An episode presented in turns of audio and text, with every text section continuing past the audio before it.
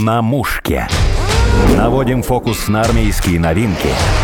Разбираем танки и истребители. Понимаем нашу армию. Сегодня поговорим на серьезную тему.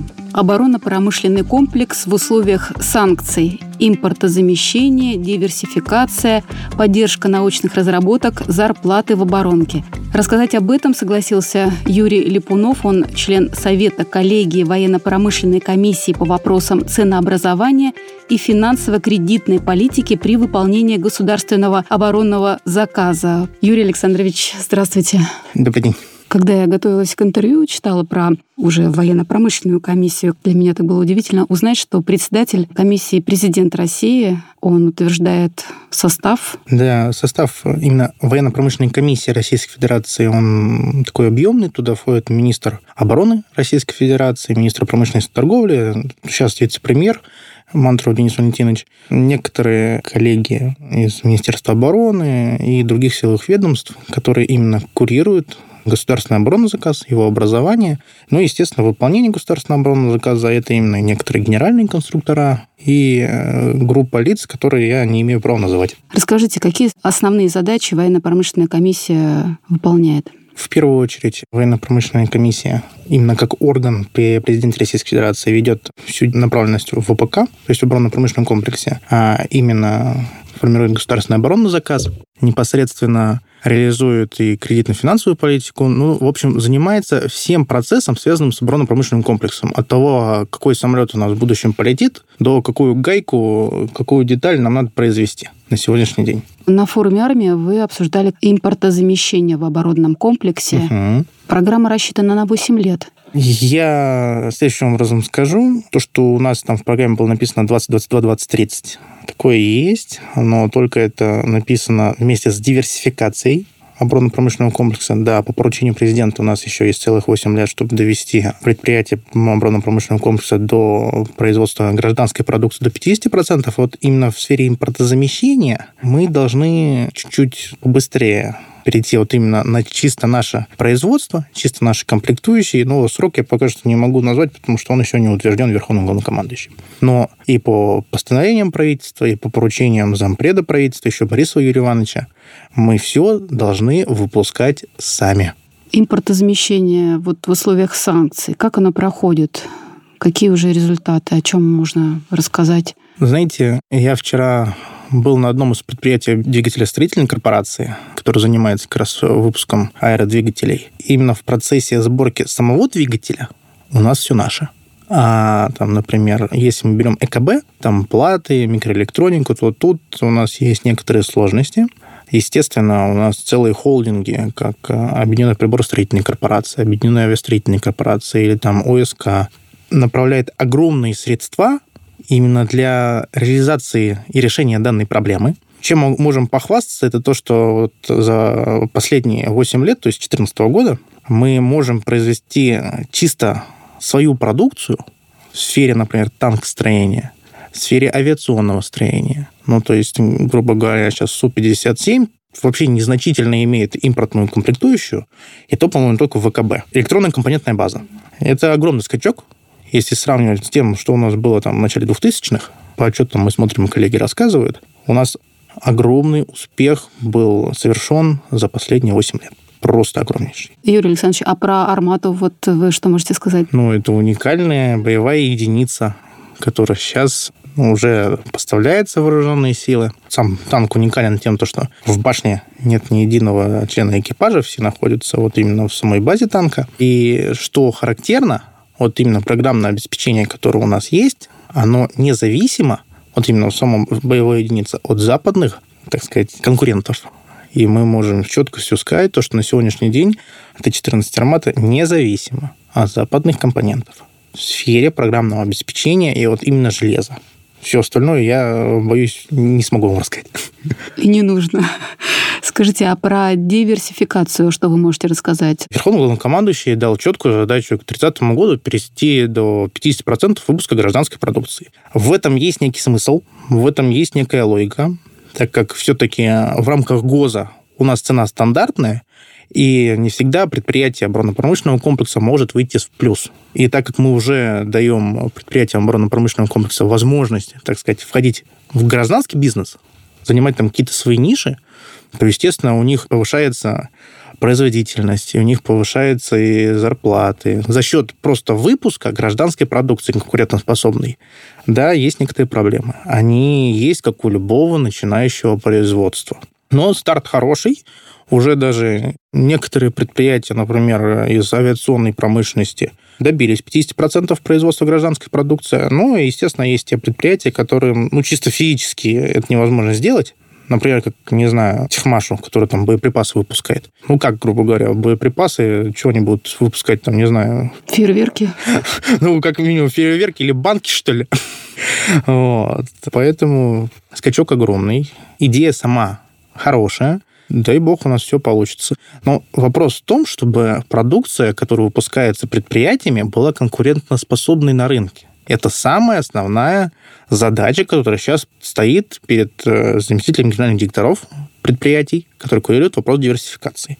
Ну, то есть можно проследить уровень задачи тем, то, что практически, не могу сказать про каждое предприятие, но в холдинге, в интегрированной структуре есть ответственный замдиректора, который курирует направление диверсификации. А которое... вы можете на примере какого-то предприятия рассказать, что вот они на самом деле делают прям замечательные вещи и конкурентоспособны? Пожалуйста, есть у нас такое предприятие Роскосмос, ну, точнее, интегрированная структура.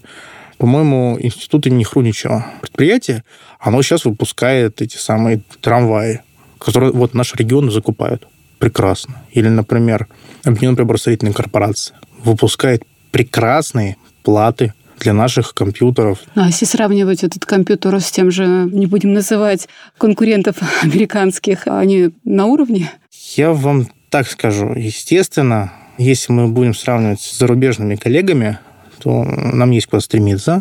Знаете, это как сравнить Rolls-Royce и сравнить какой-нибудь, не знаю, там, Рено или Фиат. Сравнивать хочется, но этого не нужно делать, потому Нет, что почему? разные. Сравнивать нужно. Нужно? Мы обязаны сравнивать, чтобы просто быть конкретно способным к чему-то стремиться, чтобы потом это преодолеть и дальше расти только вверх. Я уверен, все получится. Особенно с учетом нынешнего международного положения, мы обязаны довести нашу продукцию до мировых стандартов и доводим ее. Банальнейший пример. Вот сейчас закрылась Икея. То есть есть мебель, которую производит гражданское предприятие, а есть мебель, которую производит оборонное предприятие. Она ничем не отличается по качеству. Она даже дешевле будет в некоторых смыслах. Вот сами же у себя начинали закупать мебель собственного производства. И она в разы дешевле и качественнее, чем той же самой IKEA. Только лишь потому, что наши предприятия могут делать цену конкурентоспособной в некоторых сферах, там, где у нас это получается. Как раз в продолжение того, что вы сказали, вот вице-премьер правительства Денис Мантуров говорил на форуме «Российская оборонная промышленность сегодня самая импортонезависимая отрасль экономики в мире». Звучит, конечно, здорово. Причем вот растет доля гражданской продукции, про что вы говорили, и электробусы выпускают, аппараты искусственной вентиляции легких, которые сейчас очень необходимы, uh-huh. да, в период э, пандемии. Скажите, а что касается вот э, профессионалов, которые это все создают, насколько обеспечены предприятия кадрами? Я следующим образом скажу. Я надеюсь, меня коллеги по цеху поддержат, и главные конструктора, и генеральные, которые могут собрать свой штат, и главные кадровики на предприятиях. После получения опыта на оборонном предприятии ребят активно забирают гражданские субъекты. Ну, то есть, если С руками, там, ногами, что называется, да? Совершенно верно. Потому что тот опыт огромнейший, который ребята получают на оборонном предприятии, как первый рабочий опыт, он бесценен для любого кадрового сотрудника. И я вам, наверное, открою маленький секрет. Например, в том же самом Яндексе, или, например, Mail Group, или там еще какой-то киберкорпорации, если смотрят на трудовую книжку, и там написано, например, не а Объединенная приборостроительная корпорация или какой-нибудь программист из э, оборонки, они его рвут с руками, потому что они, а, знают то, что у него была зарплата меньше, и, значит, ему нужно предложить конкурентоспособную зарплату, и, б, они понимают, что к ним придет высококвалифицированный специалист, у которого как минимум за грамме высшее образование, и как максимум огромный опыт в сфере программирования и в сфере математического моделирования. Вот логично перешли к теме заработных плат. О чем я хотела поговорить. Насколько сейчас зарплата в оборонном комплексе конкурентна? Все зависит, во-первых, от предприятия и от того, как загружено предприятие. потому что зарплата все-таки рассчитывается, исходя из стоимости и количества заказов. Есть предприятия, которые проседают в этом плане. Есть предприятия, которые там убежали далеко-далеко, и даже некоторые гражданские предприятия их не догонят. Например, могу открыть маленький секрет. Вот есть предприятие ОКБ имени Люльки, опытно-конструкторское бюро, которое вот на ВДНХ находится.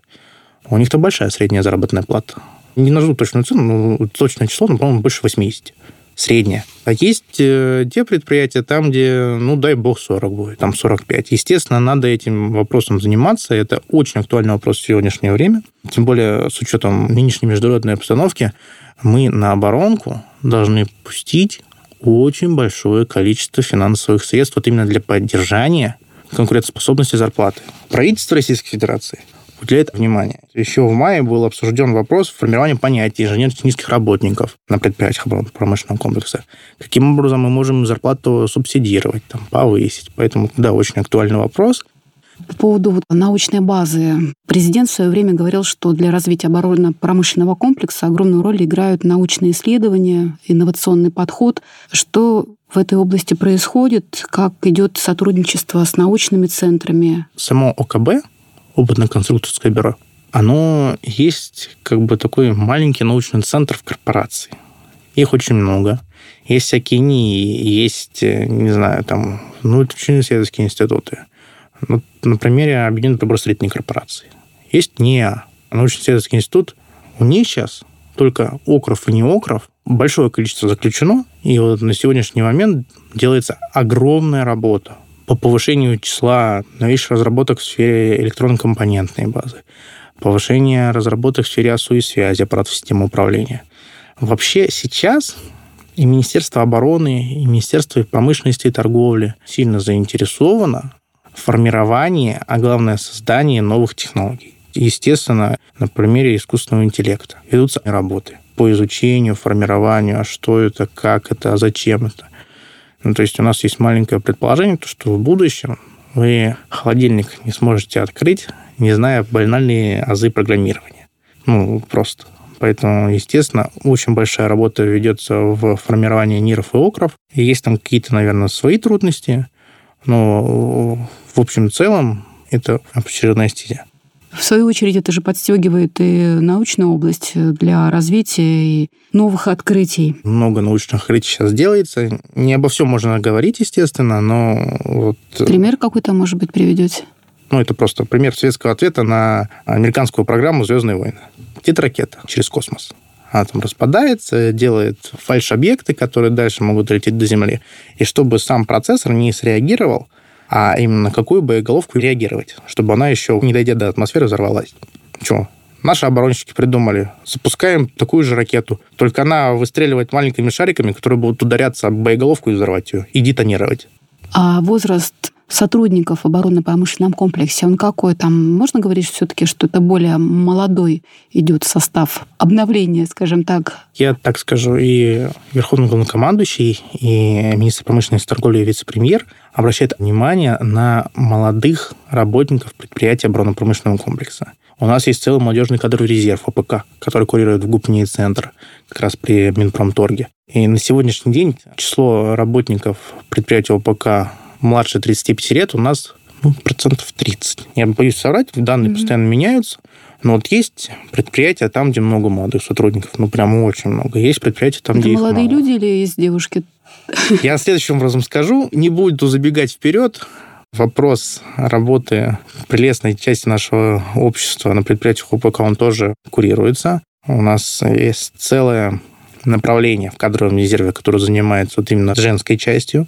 Вот, и есть такой Бочкарев Олег Иванович, зам председателя коллегии военно-промышленной комиссии Российской Федерации, который курирует как раз кадровый резерв оборонно-промышленного комплекса. Он э, как раз в рамках форума «Армия» заявлял то, что на именно женскую нашу половину стоит обратить внимание в рамках формирования и реализации кадровой политики в оборонно-промышленном комплексе. Без женщин и в оборонке сложно обойтись, да? Совершенно верно. Юрий Александрович, вы хотели еще затронуть важный момент. Речь идет о федеральном законе. Там поправки какие-то серьезные. Расскажите, о чем идет конкретно речь, как это вообще повлияет на развитие оборонного комплекса? Федеральный закон 275 о государственном оборонном заказе, как и любой закон о государственных закупках, он очень тяжелый, он большой, и у него есть огромное количество нормативно-правовых актов, которые его регламентируют. Вот. Мы в рамках совета, естественно, внимание ему уделяем. У нас, например, в плане работы на этот год было большое количество его редактирований, и сейчас он будет более направлен не на стезю заказчика, то есть на интерес Министерства обороны, а я очень надеюсь, что на стезю именно предприятия оборонно-промышленного комплекса, потому что на сегодняшний день у некоторых коллег, правда, очень сложно идет и формат закупки, и формат исполнения государственного оборонного заказа, и некоторые предприятия очень сильно уходят в минус, хотя 2,75 должно быть, ну, прописано то, что прибыль предприятия ОПК должно быть не менее 5%, 5-10%. Но, правда, некоторые наши очень такие большие корпорации уходят в минус, и я надеюсь, и в рамках работы Совета, и в рамках там, взаимодействия с Комитетом Государственной Думы по обороне мы к какому-то хорошему итогу для предприятия оборонно-промышленного комплекса придем. А какие регионы у нас в стране лидируют вот в области импортозамещения, диверсификации оборонно-промышленного комплекса? По регионам я не смогу подсказать. Это надо идти к ответственным замдиректорам корпораций, там, директорам центров диверсификации, но лично из своего опыта могу сказать следующее, то, что Сибирский федеральный округ. Сибирский, да? Очень большой скачок сделал. Дальневосточный федеральный округ. Ну и ЦФО, я думаю, тоже большую деятельность в сфере диверсификации ведет. Вот. Хотя, если так сказать, то у нас предприятия оборонно-промышленного комплекса не так уж много, там 1200 с копейками, ну, около 1300. А на Дальнем Востоке и в Сибири что по диверсификации? О чем вы можете рассказать ну, тоже? У нас там очень большое предприятие и авиационной промышленности. Грубо говоря, сухой суперджет собирается в Сибирском федеральном округе и на Дальнем Востоке. Я думаю, это хороший пример того, то, что мы все-таки можем выпускать свою хорошую гражданскую продукцию. Я уже не говорю про МС-21, который только будет выпускаться серийно. Правда, у нас большой потенциал. И если мы его сможем правильно реализовать именно на гражданском рынке, я очень надеюсь, что мы предзайдем наших и западных коллег в сфере сбыта гражданской продукции, а главное его качество. А есть спрос на какую-то определенную позицию, продукцию в гражданской области в первую очредь? На чем вот э, не, не, буду, не буду раскрывать все секреты. Ну, секреты но... все не надо, но что-то расскажите. Например, у нас ведется огромная работа с топливно-энергетическим комплексом. У некоторых э, оппозиционных коллег всегда вопрос, а почему, например, наши государственные корпорации, как Роснефть, Газпром, не закупают наше отечественное оборудование? На это я хочу ответить, нет, товарищи, оно закупает, и очень много. Например, ведутся огромная работа с тем же самым космосом, корпорация «Тактическое ракетное вооружение», корпорация «Ростех». Вот именно по поставке оборудования для ТЭКа заключены, правда, огромные контракты на это все. Работа ведется с металлодобывающими предприятиями. Вот, например, корпорация «Рейский никель» очень имеет тесные взаимоотношения с государственной корпорацией Ростех по закупке определенного и оборудования, и взрывчатых веществ для добычи полезных ископаемых в Сибирском федеральном округе. То есть это просто все не освещается, к сожалению. Это Но... секретная информация или ее ограничивают? Да это особо-то и не секретная информация. Наверное, какой-то там есть э, внутренний допуск у предприятий, не государственной тайны, а просто как коммерческой тайны. Ну, я, наоборот, сторонник того, чтобы каждое предприятие оборонно-промышленного комплекса, которое сотрудничает более-менее с хорошей гражданской корпорацией, могла выходить и говорить, вот мы сделали то-то и подали там, например, не знаю, НЛМК столько-то там единиц оборудования. Побольше заявлять о себе, да? Совершенно верно. Это называется маркетинговая компания, и об этом вице-премьер наш говорил. То, что есть к чему стремиться. Вот, и об этом мы очень много говорим. Про то, что в сфере диверсификации не государственного оборонного заказа, вот именно диверсификации нам надо вести большую вот именно пропагандистскую работу. Что касается вот диверсификации, о чем мы говорим, в области медицины, какие есть э, разработки, кроме вот о чем Мантуров сказал про аппараты искусственной вентиляции легких? Ну, вот как раз в рамках форума армии, угу. на котором вы присутствовали, был проведен диверсификация. Там прям было показано, то, что мы сейчас разрабатываем от банальнейших там медицинских скальпелей до там, высокотехнологической продукции, как аппараты ИВЛ, аппараты, которые могут там, измерять сердцебиение, аппараты МРТ. Вот это вот все мы можем произвести самостоятельно. Это на предприятиях оборонного комплекса? Совершенно верно. И, и не только, да? И не только не могу сказать, я за гражданскую отрасль уже давно не отвечаю, за гражданский бизнес, но вот именно исходя из опыта, который у нас производится на предприятиях ОПК, вот именно сами предприятия дошли до такого уровня, что они могут высокотехнологическую гражданскую продукцию сами произвести, и она правда будет конкурентоспособной. Она расходится по стране или мы ее и продаем за рубеж? Мы, по-моему, продавали какие-то ИВЛ коллегам за рубеж во время пандемии.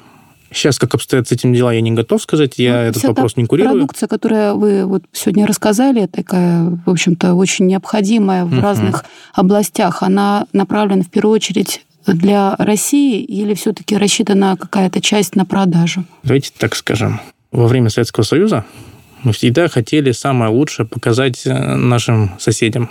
Я скажу следующее. Сейчас надо производить в первую очередь для себя, любимых. Конечно. Знаете, первым делом, прежде чем кому-то помочь, помогите себе. Тогда все получится. Наденьте Но. маску сначала на себя, а потом... потом на ребенка.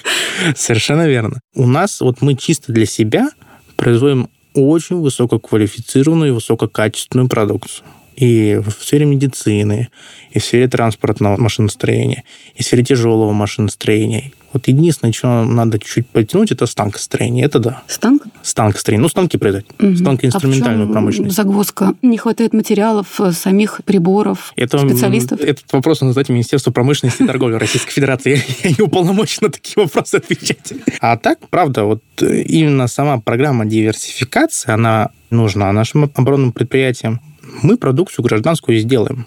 Это очень хорошо. И высококачественную продукцию мы сделаем. Самое главное, чтобы был рынок сбыта. И как раз этот вопрос у нас тоже на совещании обсуждался в рамках форума армии, чтобы нашу продукцию могли закупать наши государственные корпорации, ну и еще некоторые государственные структуры, желательно без конкурса потому что все они должны проходить через срок 4 и 223 федеральный закон, но это мы поплотнее сначала обсудим с Государственной Думой, с этой федерацией, после их э, мнений на этот счет, после их официальной позиции мы уже будем какие-то такие большие лозунги говорить, ну а сейчас надо заняться этой документационной работой, чтобы просто нашим госкорпорациям в сфере оборонки было легче выходить на хотя бы государственный рынок. А да. так, правда. Чтобы не только замечательную продукцию производить, но ее угу. еще и продавать. Совершенно верно. Юрий Александрович, вы говорите, что круто работать на оборонку. Почему? Понимаете, у каждого человека должен быть свой опыт жизни. Можно, конечно, прийти на гражданское предприятие, можно привести в офис работы, но это все от человека зависит. Но обычно, когда человек приходит на оборонное предприятие, вот если он там сможет пройти хотя бы год на нем, да, там, включая оформление секретки, включая там не всегда понимание старших коллег. Этот опыт, который молодой человек получит, он будет самым ценным, наверное, из всех возможных развитий событий, которые может там молодой человек получить. Ну, если мы не берем тот факт, что его может там сразу в Google или в Яндекс пригласить, или, не знаю, там еще в Siemens какой-нибудь работать. Но если там я бы выбирал пойти там на АвтоВАЗ работать или на Уралвагонзавод, я пошел на Уралвагонзавод.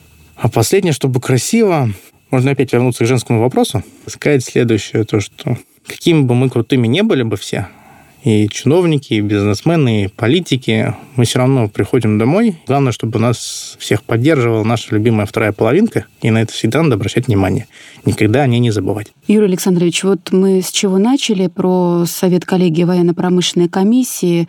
Вы же напрямую работаете с предприятиями оборонно-промышленного комплекса, и те недочеты, может быть, сложности, вопросы, которые у них в ходе ну, работы возникают, они могут обращаться к вам. Вы можете решать определенного рода вопросы, задачи. Расскажите, как вы можете им помогать? Любой орган исполнительной власти, а коллегия военно-промышленной комиссии все-таки является органом исполнительной власти Российской Федерации, обязана работать именно на интересы той индустрии, которую она представляет. То есть, если мы берем там Минприроду, это экологи, если мы берем там Минэкономику, это все-таки экономический институт, там банки, а если мы берем Минпромторг и коллегию на промышленной комиссии, то мы должны работать на интересы предприятий.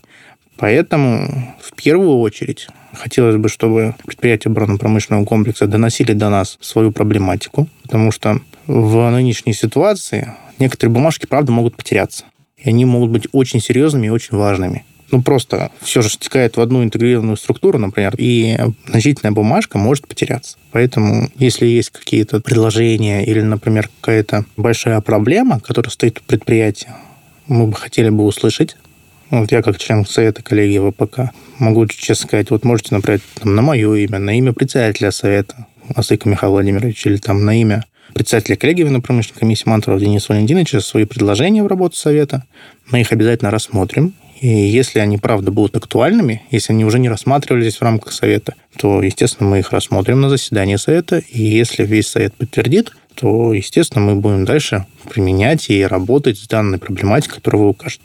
В общем, все для того, чтобы ускорить, улучшить работу, работу наших предприятий.